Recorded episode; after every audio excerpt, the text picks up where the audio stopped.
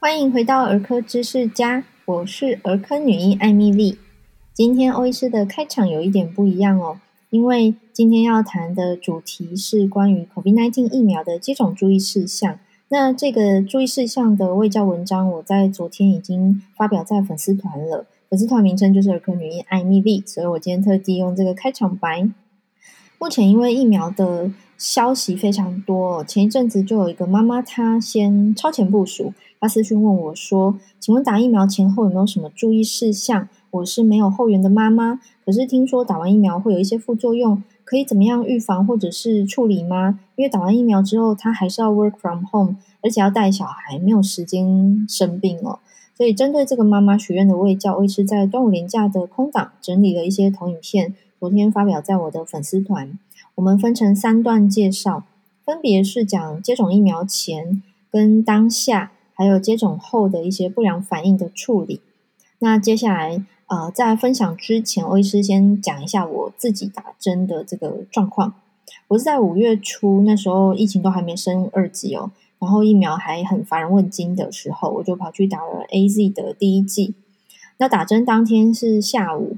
到了晚上。大概打完针已经过了嗯六七个小时哦，我开始觉得全身的肌肉酸痛，然后人有点畏寒，有点又发热，然后很疲倦的感觉，但是没有头痛。那回家之后，我就想说，嗯，就这样先早一点睡觉，早一点休息哦。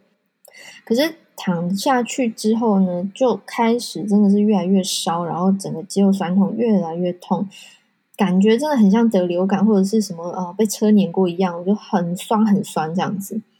那我就怕半夜整个烧更高，反而会热醒，所以我就决定好，那就吃药吧。所以我吃了退烧药跟就松弛剂之后，我就睡觉了。然后隔天早上起来烧确实有退，那这个肌肉的疼痛也有减少。到了中午的时候，药效都还在哦，所以中午之前我其实整个人是很正常的。然后到下午开始就是，诶，又开始微微烧起来，然后酸痛越来越明显。那因为隔天是夜诊，所以我在看诊前呢，才又吃药，吃这个让身体不要那么疼痛，那么不舒服。整个这个状况大概持续不到四十八小时就好了。我到第三天早上起来，我就觉得我完全恢复正常了。哦，也就是说，这个打完针之后，我。前后才吃了两次药哦。那局部红肿其实才是最常见的副作用，或者我们讲不良反应。其实我自己局部红肿是第三天才开始，就是都已经不酸痛，然后也没有再发烧了。诶，可是打针的这个地方就红起来了，局部红红的一块，然后这个红还伴随着局部的肿，所以我打在左手臂，我的左手臂就比右手臂胖了一点。那这个红肿持续了三四天之后才消退。我自己周遭有一些朋友呢，他们打完针是真的当场，不能说当场，真的当天哦发高烧，然后有些人是半夜烧，也有人是烧整天，然后全身很倦怠，很不舒服哦，然后吃药是会退，可是呢药效过又会重新高烧起来，但是他们也都是两天之后就恢复的跟正常没有两样。那也有一些人分享说，诶，他就是觉得很累很疲倦，可是他没发烧，没有头痛哦。那就是多睡觉就好了。那也有一些朋友是完全没感觉，然后非常的失落，说：“哎呀，我没有被疫苗认证是年轻人哦。”事实上，这个新冠肺炎疫苗在接种前呢，确实有一些可以呃先所谓的超前部署哦。因为呢，新冠肺炎疫苗是一个很新的疫苗，所以呢，目前全世界的共识是它要跟其他疫苗。的接种间隔十四天，也就是说，你确认好要打疫苗之前十四天，请不要安排其他疫苗接种。那如果万一不小心打下去了，才发现说，哇，没有跟别的疫苗间隔满十四天，怎么办？答案是不怎么办哦，也不用重新打疫苗，没有关系。那之前台湾的建议是说，AZ 疫苗是腺病毒载体疫苗，然后要跟其他活性减毒疫苗要间隔二十八天。不过后来国际的共识是也不用啦，甚至也不用说那么强制规定跟其他疫苗要间隔十四天。所以后来我们台湾的疾管署的建议就有修改了一下，现在修改的版本是说，与其他疫苗接种间隔十四天。若未满十四天哦，小小于四个间隔也不需要补接种。所以国际上认为的可能是觉得说，哦，要跟任何疫苗间隔十四天这个规矩可以拿掉了。甚至呢，也可以考虑跟其他的疫苗同时接种。那台湾目前是维持建议说与其他疫苗间隔十四天这样子的说法。那此外，在接种前，请务必要确认时间、地点哦，因为现在疫苗很稀缺，而且它一瓶是十人份，没有打完会浪费掉，所以呢，会安排好。每个人的时间跟地点呢，都是算好的。那如果你放弃了这次机会，下一次什么时候会轮到我们也不太清楚哦。所以务必要在啊确认的时间地点呢，携带好你的通知书或者是相关的证件。那务必不要忘记健保卡，因为现在打完疫苗都会在健保卡上面贴一个小贴纸。像我自己打完，就是当场上面贴了一个 COVID-19，然后品牌写 AZ 这样子的一个注记在健保卡上面。好，那这个妈妈她许愿问的就是说，接种前要做什么样的心理生理的准备哦？其实欧医师建议就是，不管你是不是要打 COVID-19 疫苗，你打任何疫苗之前都是接种前要多喝水，要均衡饮食。这个是维持健康的老生常谈，可是事实上，我们在打疫苗这个行为本来就是一个促进健康的行为了。那疫苗打进身体之后呢，其实我们的免疫系统就会开工，它要开工做出保护我们身体的抗体。这个抗体将来啊，我们身体真真的遭受病毒攻击的时候，简单来比喻就是开战了。那战士有没有受过训练是有差的哦。打过疫苗的，就是我们身体的保护力会比较好，因为这个战士是有训练有素的，敌人来袭，他就直接把敌人干掉了。所以均衡饮食就好比这个战争要开打前，先准备好粮草哦，所以让身体处于一个很良好的状态，免疫系统开工之后就能够做出有效保护的抗体。那另外讲多喝水。因为很多人其实喝水量都是不太够，身体都常常处于一个缺水的状态，甚至有人认为说喝饮料、喝果汁、喝汤哦，跟喝水是一样的效果。但我们真的很认真去计算来看，事实上怎么喝都不如喝水啦。所以我们会建议成人每天就是喝体重的三十倍的水量，例如说五十公斤的女生就是喝一千五百 CC，七十公斤的男生就是喝两千一百 CC。以此类推，去算你体重的三十倍。那夏天很容易流汗，你可能还要额外再加五百哦，因为光流汗可能搞不好都不止五百 CC。那我自己在打这个 A C 疫苗的前一天，我自己是喝体重四十倍的水量，然后包含打疫苗当天、隔天哈，就这样前后三天，我都是喝体重乘四十倍。此外，如果担心自己是属于那种体质比较敏感，打完疫苗不良反应会很大的朋友呢，你可以考虑备药或者是排休，打针当天跟隔天都排休哦。那如果没有条件排休的朋友，你考虑备药呢，我会建议备普拿疼类的这个止痛药，因为它本身止痛兼退烧都会有效哦。甚至这个肌肉酸痛也有缓解的效果。那打完疫苗可能会让人很疲倦，这个要靠多休息、多睡觉来解决。万一真的不能排休的话，记得早一点睡觉，不要熬夜哦。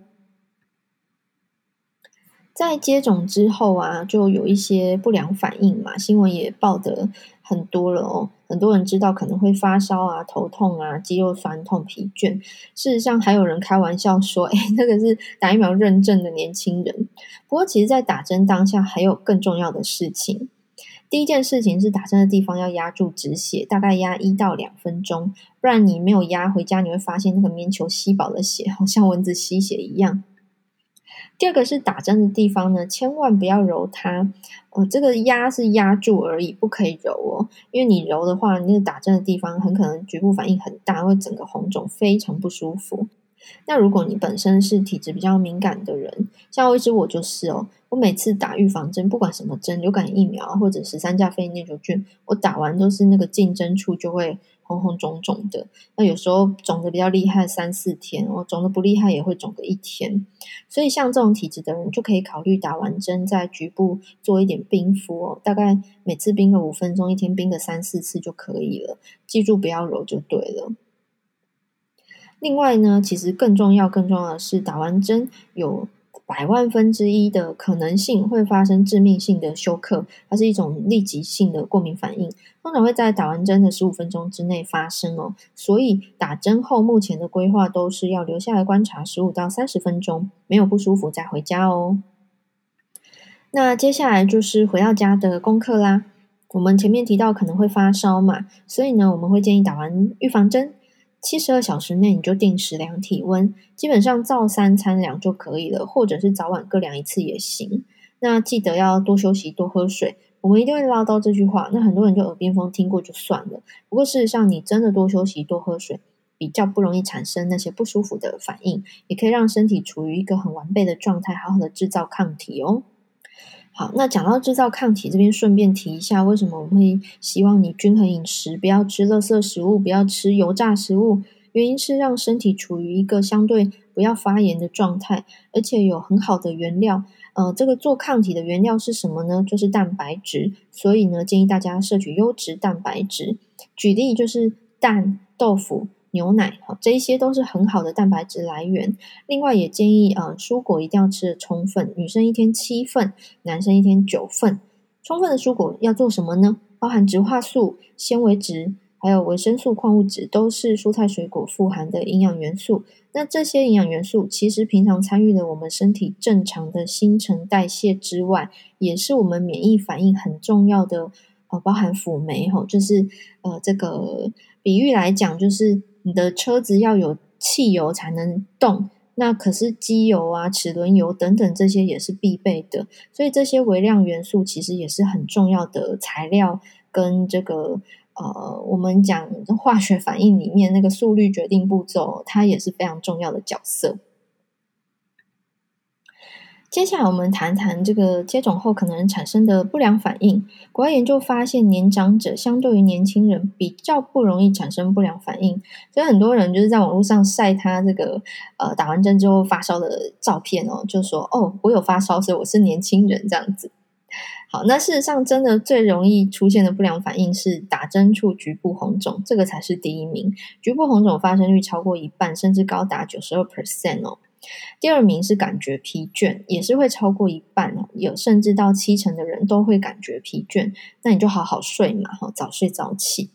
第三名是头痛，那这个痛有些人是可以忍耐，那也有些人觉得很痛，会影响工作啊，影响注意力。所以如果你真的太痛，可以考虑吃止痛药。那这边提特别提醒大家。这个止痛药避免使用 NSAID，中文是非类固醇抗发炎药物这一类的止痛药，因为学理上认为说这一类的药物很可能会降低疫苗产生的免疫反应，意思是说这样会害疫苗效果不好。所以包含那个日本药妆很有名一开头的那个，呃，大家都觉得很有效那个，它呢就是里面包含 NSAID 类的止痛药，我们不要使用这一类的药物来止痛。所以欧医师会建议普拿疼类的，它是乙酰氨酚的这个成分哦。呃，学理上来讲，比较不会影响我们的免疫反应。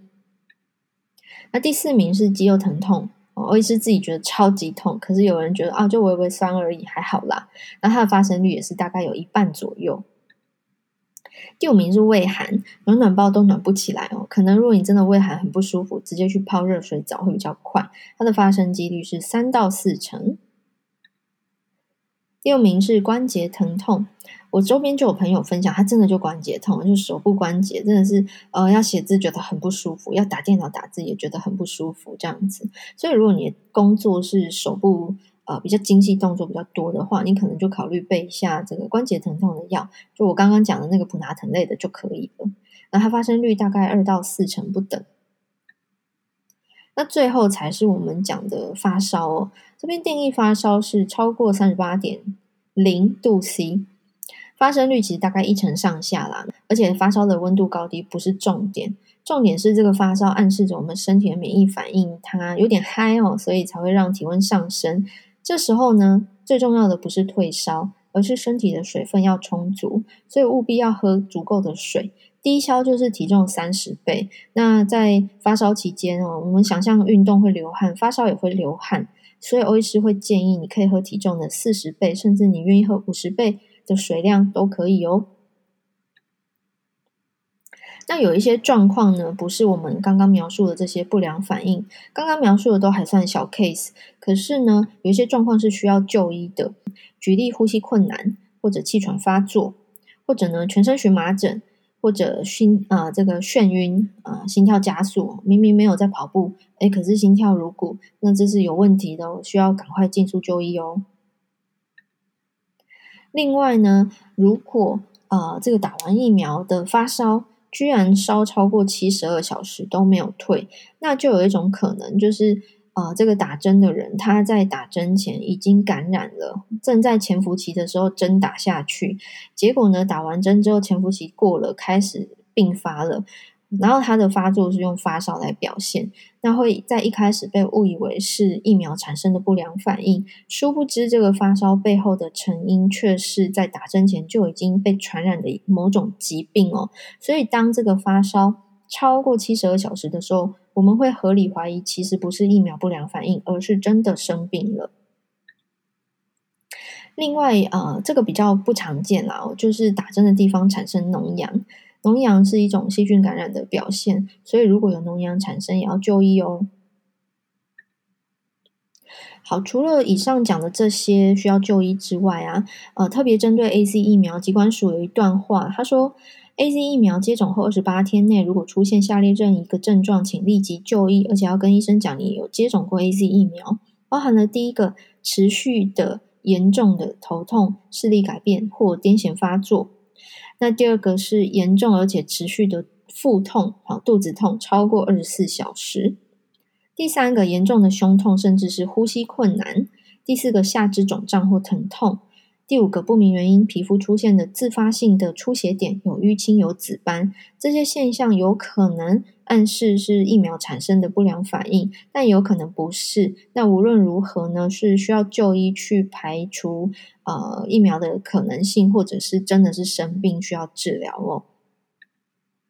好。那最后提醒大家，这个真的是很重要，千万不要以为打了针就万事大吉了，以为打疫苗就安全无虞了。事实上，疫苗没有百分之一百的保护力。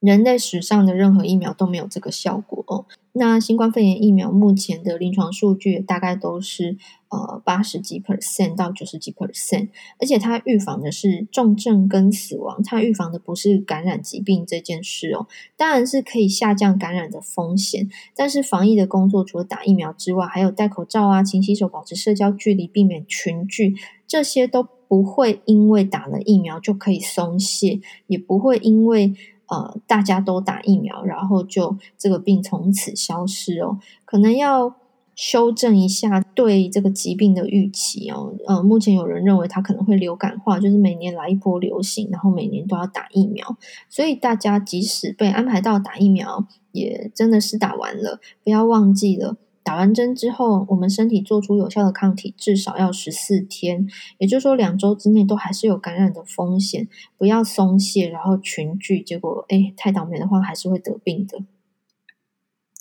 好，那我们回到最开头，我讲这个私讯的妈妈，因为她许愿的原因是她没有后援，然后她要带小孩，她不方便看医生，担心说打了疫苗之后万一有副作用怎么办？嗯，这边欧医师给的建议是，除了我们刚刚提到啊，你多喝水、营养均衡，然后休息，然后这个可能考虑备药之外，万一真的发生了呃非预期的状况哦，也可以考虑视讯看诊啦。现在呃，这个健保有放宽，就是某一些情形之下，你不方便出门就医。可以这个用视讯看诊的方式，那有一些医院跟非常多的诊所现在都有提供这样子的服务哦。看诊完，如果医生评估 OK，我可以开药给你，那你请家人来带领，呃，代代替这个挂号啊，然后健保卡过卡，然后领药，这样也是可以考虑的一个方式。其实针对这个妈妈，我还有回答她，就是因为她带小孩事实上是非常忙碌的哦，她没有办法多休息，因为她小孩不肯早睡。我就跟她说：“那你至少要多喝水，而且要均衡饮食，因为你没有办法好好睡，你至少营养是好的，你的水分是充足的，哦，身体的呃状况没有办法一百分，至少我们把它准备到八十分，这样子都比完全不准备来得好哦。”好。那以上是今天的分享。如果你还有任何问题，欢迎你私讯给我，我的 IG 连接会放在节目的说明栏里面。那今天提到这个粉丝团的卫教，它是有投影片，我就是字比较大啦。那如果真的长辈要去打疫苗前，也可以让长辈看哦。那这一则 Podcast 也邀请大家分享给周遭的亲朋好友，也欢迎大家到 Apple Podcast 帮我留下五颗星的评价。那也祝福大家能够平安健康，撑到打过疫苗，撑到我们的日子可以恢复正常的那一天来临。好，那最后祝福大家都平平安安、健健康康。我们下次再见了，拜拜。